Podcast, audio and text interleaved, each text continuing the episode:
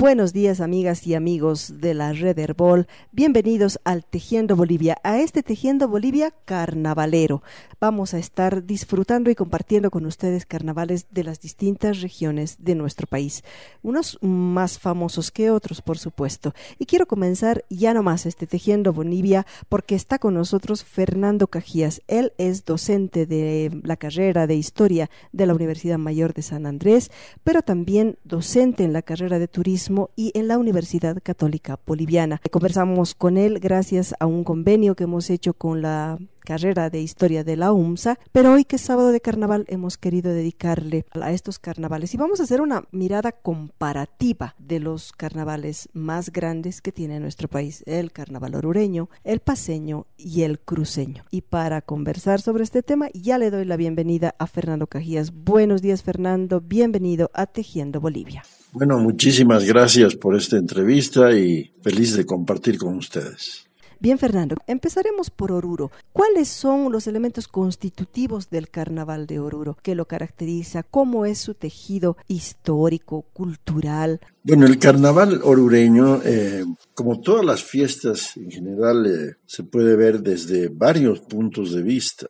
En el caso de el carnaval en general, fue una creación de la Edad Media, basada en la fiesta de, Saturno, de Dionisio, donde el mundo tenía que volver a estar al, al, revés. Y se creó en la Edad Media porque el ser humano es festivo y aunque se disminuyeron mucho las fiestas en la Edad Media, se vio necesidad de tener algunas fiestas grandes como Santos Inocentes y el Carnaval, que quiere decir precisamente despedida de la carne como un preludio de la cuaresma.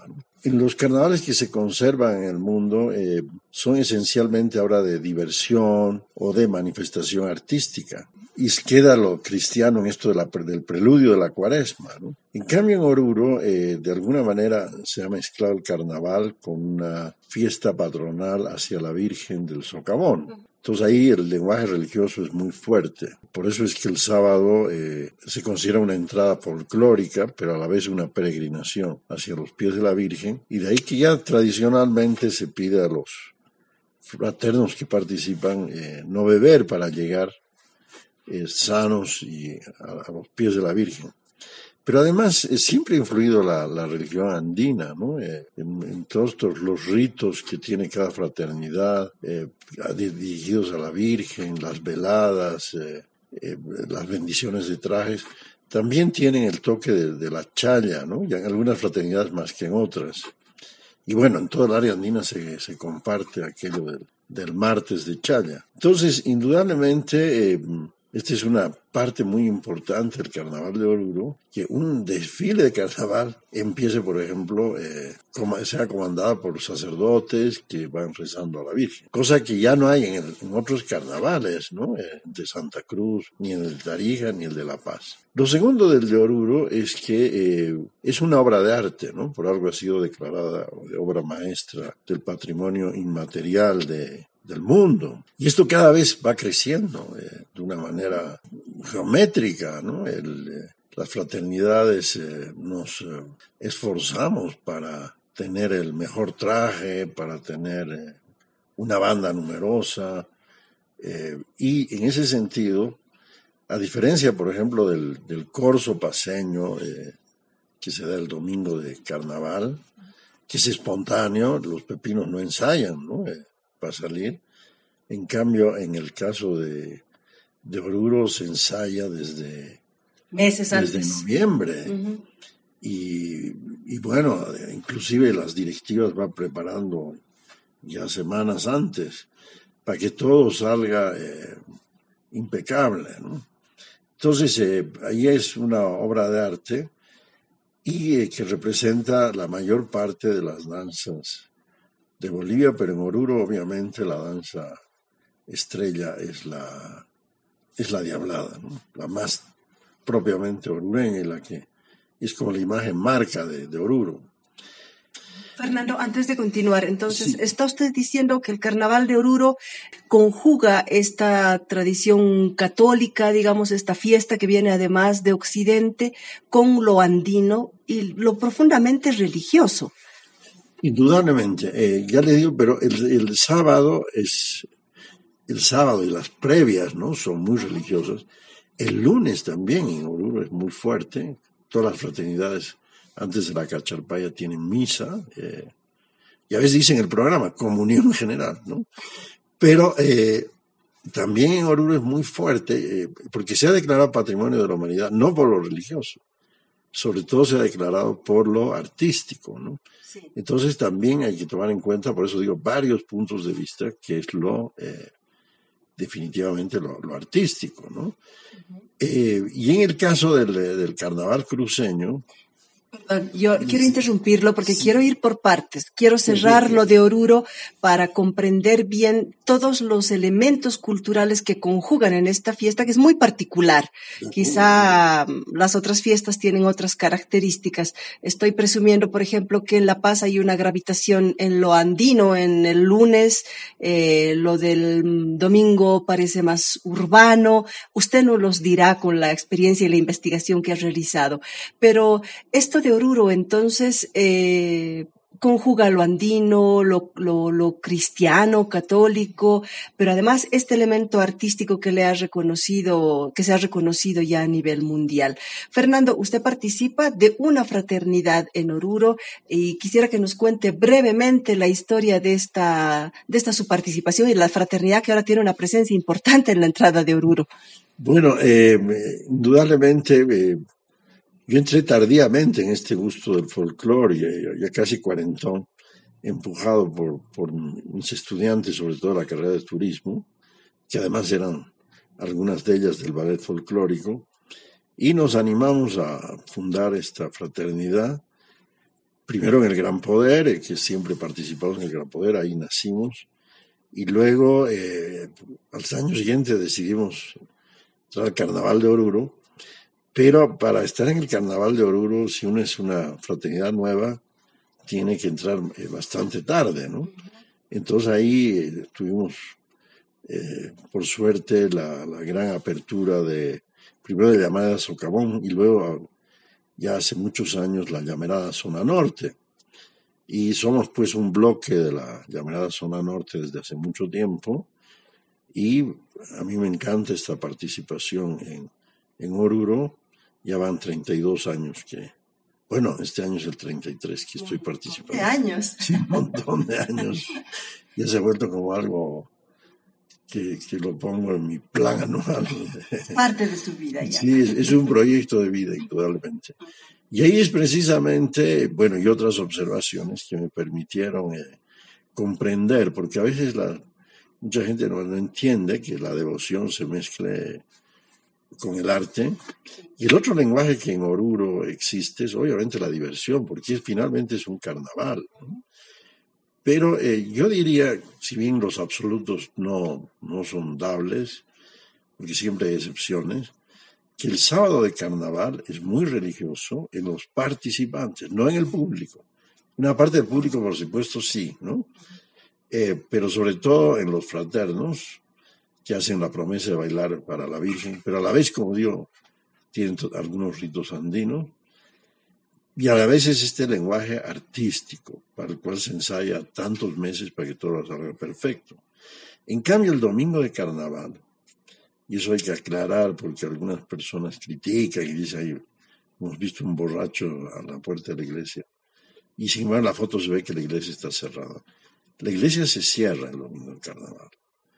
Eh, y, es, se puede decir ya, la sumatoria de que el lenguaje artístico continúa,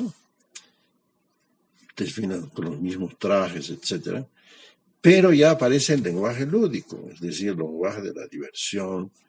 Entonces los propios eh, fraternos ya sí pueden beber, no con exageración, ¿no? pero el valor de compartir entonces ahí, además del arte, cunde la, alegría, ¿no? Entonces, eh, esto es lo, importante. Y el lunes de carnaval vuelve lo religioso, todos hacen eh, una misa de despedida, de agradecimiento a la Virgen y luego hay una parte artística muy importante porque todos hacen presentaciones también en el socavón y luego claro termina una parte lúdica muy fuerte ya son los almuerzos de confraternidad, y varias de las fraternidades tradicionales tienen una gran fiesta de gala. Y el martes vuelve lo religioso, pero esta vez con lo andino, que es la chaya. Pero eso ya es común a, La Paz y ahora también hay... Hasta el oriente. Por la influencia de la migración en, la, en Santa Cruz, en, en Tarija. Entonces, eh, y el miércoles de ceniza, eh, bueno, ya la gente vuelve a trabajar, sin embargo es muy cristiano, ¿no? Eh, los, que sin el rito ya de hacer la misa, recibir la, ceniza y empezar la, la cuaresma. Mm.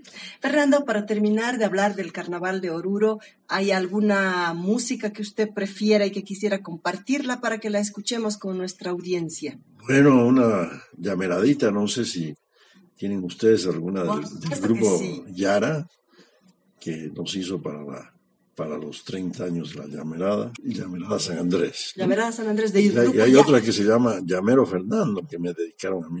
Ah, sí. ¿Yara también la canta? Yara, sí. Yara, aunque es un poquito tristona, pero me alegra mucho porque anuncia que cuando algún día me tengan que ir, pues eh, me canten llamerada. ¿no? Bien, vamos a escuchar entonces una llamerada. Thank you.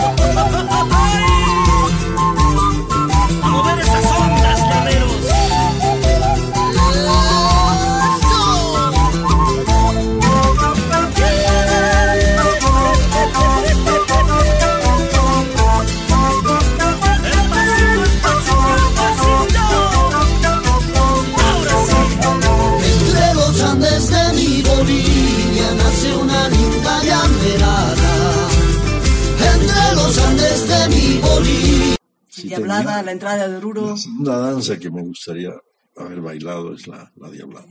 Bueno, entonces escuchamos un poquitín de llamerada y otro poquitín de Diablada. Y a la vuelta seguimos conversando con Fernando Cajías sobre los carnavales, una mirada comparativa de nuestros carnavales.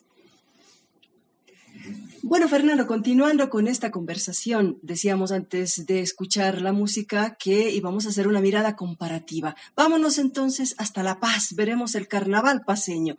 ¿Cuáles son sus principales características? ¿Cuál es el tejido histórico del cual se constituye este carnaval? Bueno, eh, como digo, como todos los carnavales fue traído por los, por los españoles, pero obviamente ha ido variando el eh, carnaval de antaño paseño tenía mucho que ver con las mascaradas, con los desfiles, eh, se ve las fotografías, ¿no? Que entraban por la Plaza Murillo, eh, había los, los clubes que se disfrazaban y luego fue haciéndose una fiesta más, más popular, la élite como que dejó de, de participar la élite más folclórica, la de Paseña, se va a Oruro en, general, ¿no? Eh, pero eh, en ese sentido se ha ido recuperando últimamente y acá existen eh, tres personajes ¿no? centrales que ahora son la imagen marca de, del carnaval paseño. La, pareja de chutas y el pepino, esos tres personajes, ¿no? el chuta, la cholita el pepino. Eh, en, lugares como Cachiaviri, donde es el origen, uno de los lugares donde más se baila el chuta, pero no en, empiezan sobre todo en su fiesta de San Antonio Abad a fines de enero. En general eh, es, es muy firme la, pareja, ¿no? Eh, la dualidad andina. En cambio aquí en lo, urbano se ha aparecido el, como una, como es carnaval, pues aparece el, chuta cholero con sus dos cholitas, cero kilómetros. unos letreros muy, muy ingeniosos. del humor muy particular. los chutas eh, es muy divertido ver los nombres, ¿no? Eh, ahorita me he acordado de ese, pero hay lo tengo anotado un montón porque es un gran sentido del humor. Inclusive usan la máscara precisamente para ocultar su personalidad y hacer muchas eh, travesuras, cambiar de voz. Ahora, ahí está muy ligado a la primera cosecha, ¿no? Eh, en ese sentido, el ciclo agrícola marca las fiestas andinas y en febrero es la primera cosecha. Pero como todo se ha mezclado con el cristianismo, la, fiesta de la Virgen de la Candelaria, que es el 3 de febrero, es el inicio precisamente de estos rituales. Y el pepino sí es una mezcla del, arlequín que llegó de Europa con el chutillo, de, perdón, el cusillo, que es el bromista, el que alegra la, que a la madre tierra. Su misión en el baile es alegrar al público, hacer bromas. Entonces, el pepino es un personaje, eh, es difícil precisar si empezó a fines del XIX, a principios del XX, pero todo el siglo XX y ahora en el siglo XXI eh, sigue existiendo lo, del pepino, ¿no? Ahora, eh, este famoso corso, porque el carnaval daba lugar a que es una transgresión de lo cotidiano. Por lo tanto, nadie debía enojarse ¿eh? si, hacían bromas, bandos de carnaval contra el poder político. Eh, pero ahora en el corso eh, hay un, esa transgresión a veces es un poco violenta en el juego, ¿no?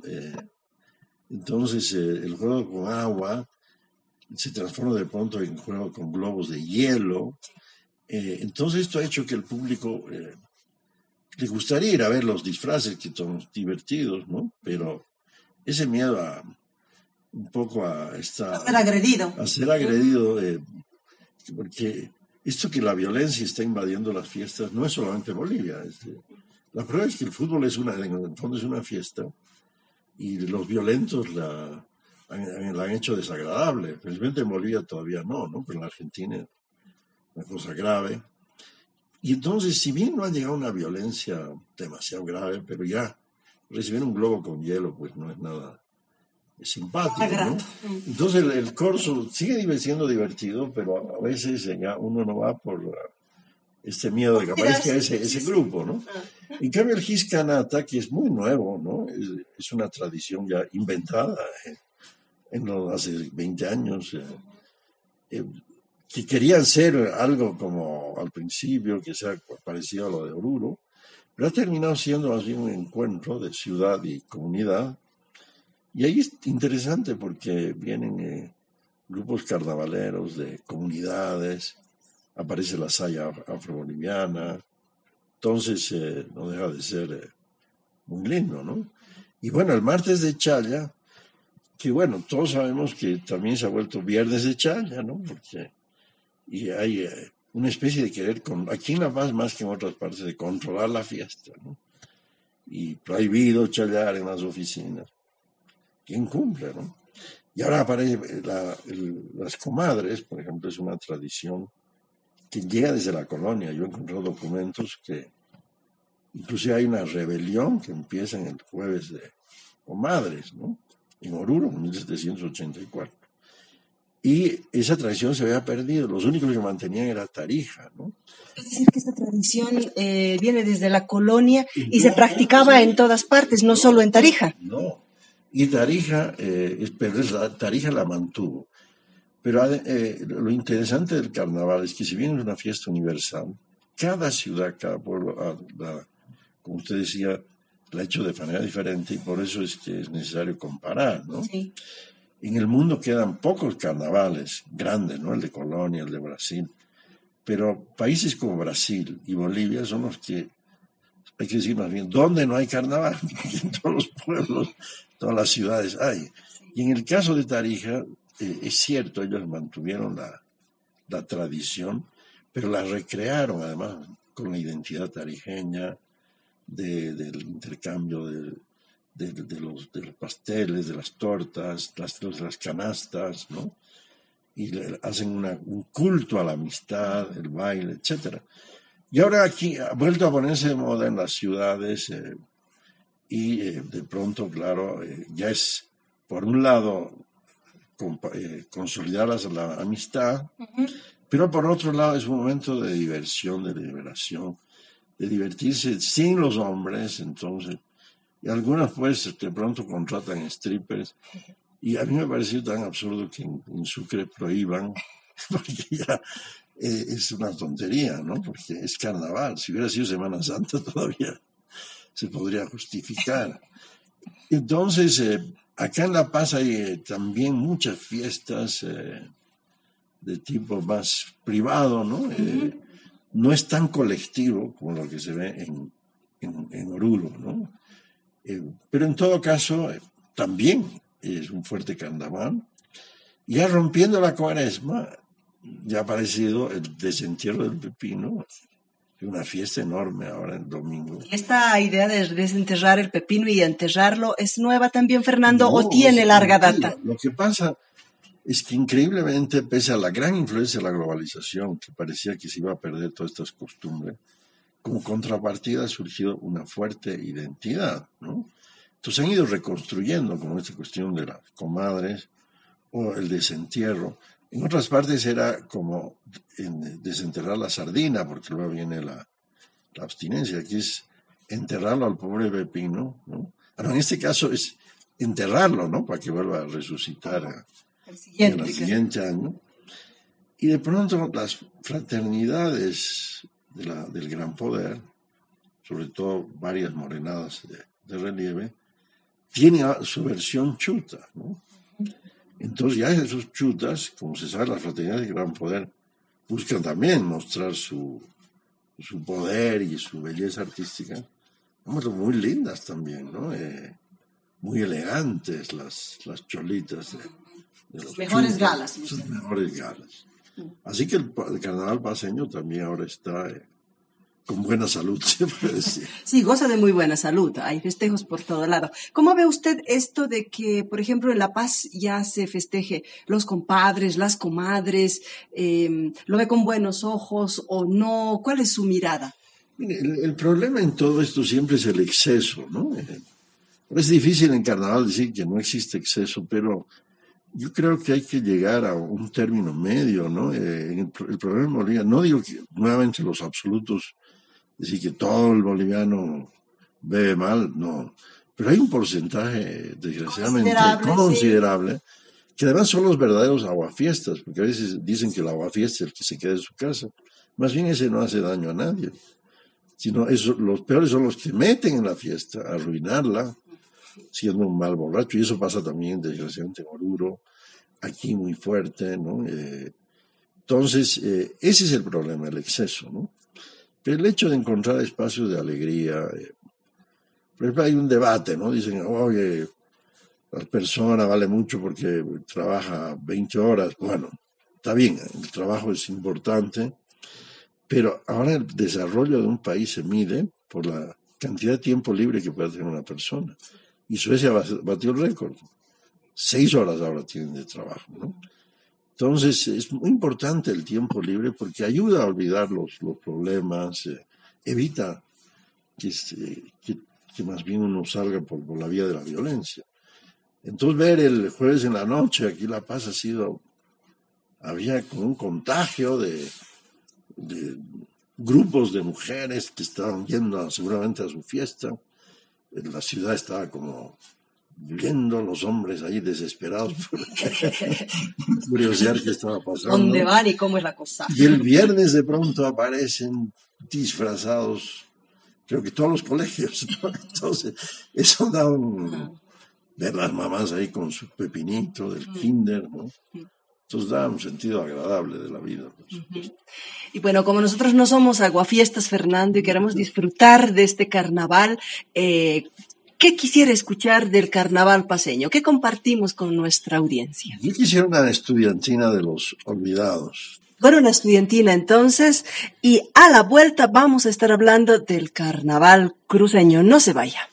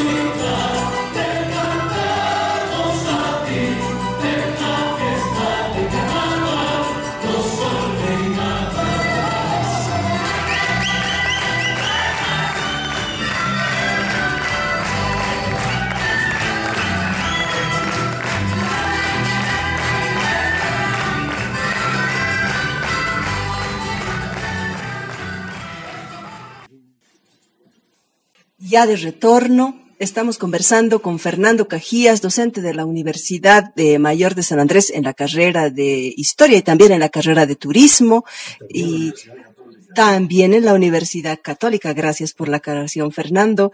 Y bueno, gracias a esta conversación, eh, a un convenio que hemos establecido la carrera de historia de la Universidad Mayor de San Andrés y Herbol, porque queremos hacer una revisión crítica de nuestra historia y en este caso de nuestro carnaval. Así es que Fernando, nos toca irnos ahora en esta mirada comparativa hasta el carnaval de Santa Cruz.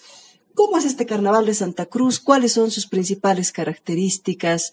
Eh, ¿Qué diferencias hay con los carnavales de Oruro y de La Paz, por ejemplo, y el tarijeño también, por supuesto? Bueno, quisiera advertir que no he tenido la vivencia que he tenido con los otros carnavales. Eh, los sigo por, por la televisión, por la prensa. Sí he tenido la posibilidad de ir a, a precarnavaleras. Y bueno, allá en mi juventud sí he escapado varias veces al carnaval cruceño. Pero el carnaval cruceño, eh, que ha contagiado su estilo a, muchas otras ciudades de, Santa Cruz, del, Beni, de, Pando, eh, tiene, para ellos es su fiesta grande, ¿no? y, destaca ahí eh, por muchos aspectos. una de las diferencias que se puede ver es que, por ejemplo, las fraternidades de Oruro eh, su eje articulador, puede participar mucha gente, pero su eje articulador eh, suele ser, eh, por ejemplo, los comerciantes, ¿no? en una diablada son los mañazos, o sea, los carniceros.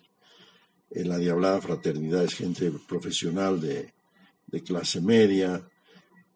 los ferroviarios, ferroviarios actuales o exferroviarios, ¿no? Eh, también tiene connotación la ubicación de la ciudad, los tobas del sur, los tobas del centro.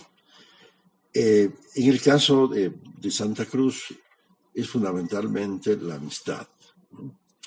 Entonces a, veces eh, dicen, ah, es muy difícil entrar a una comparsa cruceña, a una fraternidad cruceña, ahí sí que uso mucho el término también de fraternidad, pero hay que comprender que pues, somos amigos a veces de colegio, una promoción que hemos organizado nuestra comparsa y, bueno, eh, eh, no solamente, la vida es todo el año, tienen hasta locales, eh, y entonces en ese sentido es muy difícil, esa es la raíz, ¿no? Y también tienen nombres así como los chutas de carnavalero, ¿no? Ellos mismos se, enorgullecen, digamos, de este tema de los holgazanes. Los holgazanes. Los, flojonazos. Entonces, van destacando, aparentemente parecería un defecto, pero dicen, bueno, en carnaval es la, virtud, ¿no? Ahora, eh, en un principio, esto hay que ver claramente que no solamente sucede en Santa Cruz, sino también en Oruro sucedió que la mujer no participaba. Este es un cambio muy, importante que hay que destacar. Es difícil precisar en qué fecha, depende de cada fraternidad.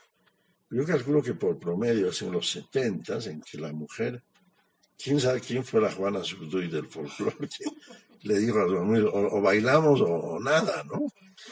Y ahora es, hay una irrupción de la mujer y ha hecho que, por ejemplo, la Diablada, que antes no participaba la mujer, ahora hay personajes de para cada edad, ¿no? Y lo mismo ha pasado en Santa Cruz, ¿no? Si bien en exaltación de la belleza femenina, la reina, lo que es un personaje, eh, la reina de carnaval, reina en Santa Cruz dos meses eh, o más, ¿no? Desde que la coronan hasta, ha dicho la reina, la reina está en tal lugar, en fin. Y cada fraternidad tiene su reina. Pero sin embargo, el, el eje era masculino de las fraternidades y las esposas y parejas tenían que adecuarse, ¿no? Pero con esta liberación femenina, ahora hay comparsas puro de mujeres también. Mm. Y tienen también nombres eh, jocosos, ¿no? Eh, y es muy interesante ver esto. en Oruro, perdón que a veces salte, el año pasado ya apareció una banda puro mujeres, puro mujeres. Sí, sí, Entonces, esto así es muy importante. Mm. Y aquí en La Paz, grupos de instrumentos nativos, que era más difícil que la mujer entera, con el grupo Coca, puro mujeres. Bien, entonces, eh, ahí hay muchas actividades, churrascos previos, ¿no? Coronación de la reina, las precas que se da cada sábado, etc. Y, estas, eh, y, ahí hay que ver que hay dos grupos, ¿no? Eh, muy claramente de, de las fraternidades la, comparsa que en realidad siempre desarrolla un concepto. Eso se parece al carnaval de Brasil, que Brasil tiene una estructura eh, eh, igual, pero cada año representan un concepto diferente. Por ejemplo, un año homenaje a Pelé, entonces la canción se hace homenaje a Pelé, eh, los principales disfraces de los carros alegóricos son de fútbol, y así sucesivamente. En el caso de Santa Cruz lo mismo, escogen de pronto el medio ambiente. Ahora escogen cosas también muy cruceñas, ¿no? El sombrero de Sao, o los, eh, eh, los horneaditos, en todos, todos los sombreros, las, eh, las, los estampados aparecen en a ese aspecto, ¿no? Pero a la vez ahora con este resurgimiento fuerte de la identidad, hay muchos ballet folclóricos que participan. Entonces eso eh, combina estas comparsas y estos ballets representan todo lo que es la música de tierras bajas. Eh, taquiraris, chovenas, macheteros que son del, del Beni, o chacareras que son del Chaco, ¿no? Mucho la música vallegrandina, que es otro de los grandes eh, carnavales de la copla, ¿no? Un momento dado querían entrar caporales, pero no es por discriminación, como yo les explicaba, sino que era romper ¿no? la identidad del carnaval. Entonces, como han hecho el Cambódromo, han decidido que cada quien tenga su carnaval, pero no el día de su corso. Entonces hay un día de la Virgen de Socavón y de Oruro, y ahí todos los residentes orureños se desahogan, los paseños en la fiesta de la Virgen del Carmen, los tarijeños también tienen, como ahora hay naciones de, hay de toda Bolivia, hay fiestas pues de, de toda hay, entradas representativas de toda Bolivia. Ahora, lo particular también en Santa Cruz es el famoso los días del, garaje, ¿no? que ahí es lo lúdico extremo. ¿no? El, garaje es, alquila un garaje, ¿no? porque entre tanta gente, varias eh, comparsas, y sobre todo las comparsas de jóvenes, pues es una diversión muy grande, un juego quizás un poco torpe, cuando usan estas pinturas, por eso eh, parte de la entrada le dan una capa, ¿no? Para que no ensucie, pero ahí hay juegos lúdicos muy especiales eh, y eh, ahí es más abierto, ¿no?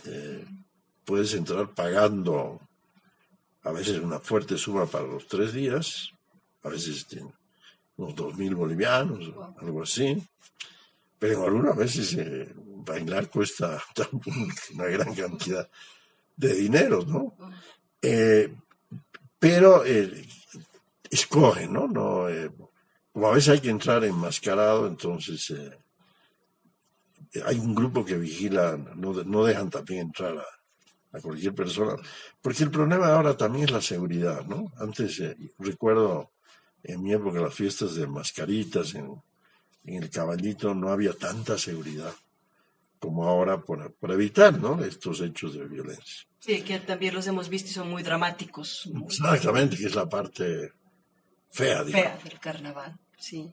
Fernando, para um, cerrar nuestro diálogo sobre el carnaval cruceño, ¿con qué canción quisiera irse? ¿Qué compartimos con nuestra audiencia? ¿Algo cruceño o vallegrandino quizá? Hay un taquirari de Guisa la Santa Cruz, el último que han sacado, pero no sé el título exacto. Pero pueden captar ahí, ha quedado muy bonito. Es un homenaje al carnaval. Eh, es muy, muy lindo. A ver, ojalá podamos escucharlo, este, o alguno de ellos de estas eh, composiciones carnavaleras que ella interpreta de una forma muy especial. Vámonos pues entonces con un taquirari de Gisela Santa Cruz.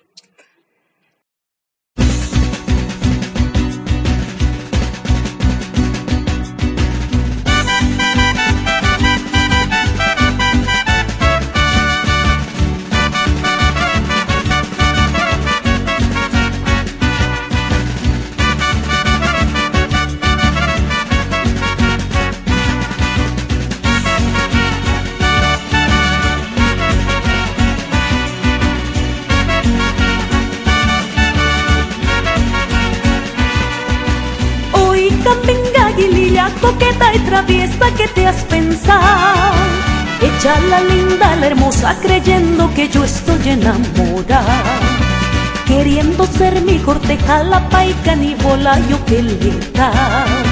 Con su tipo y colorado adornado el cabello con una flor. Toda pintada la paica coqueta listinga para bailar. La chopena chiquitana con las tamboritas en carnaval.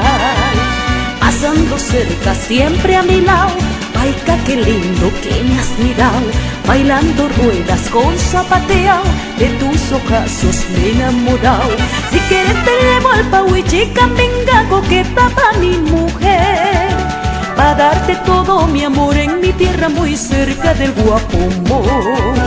Cuando pase el carnaval, cuando pase el carnaval.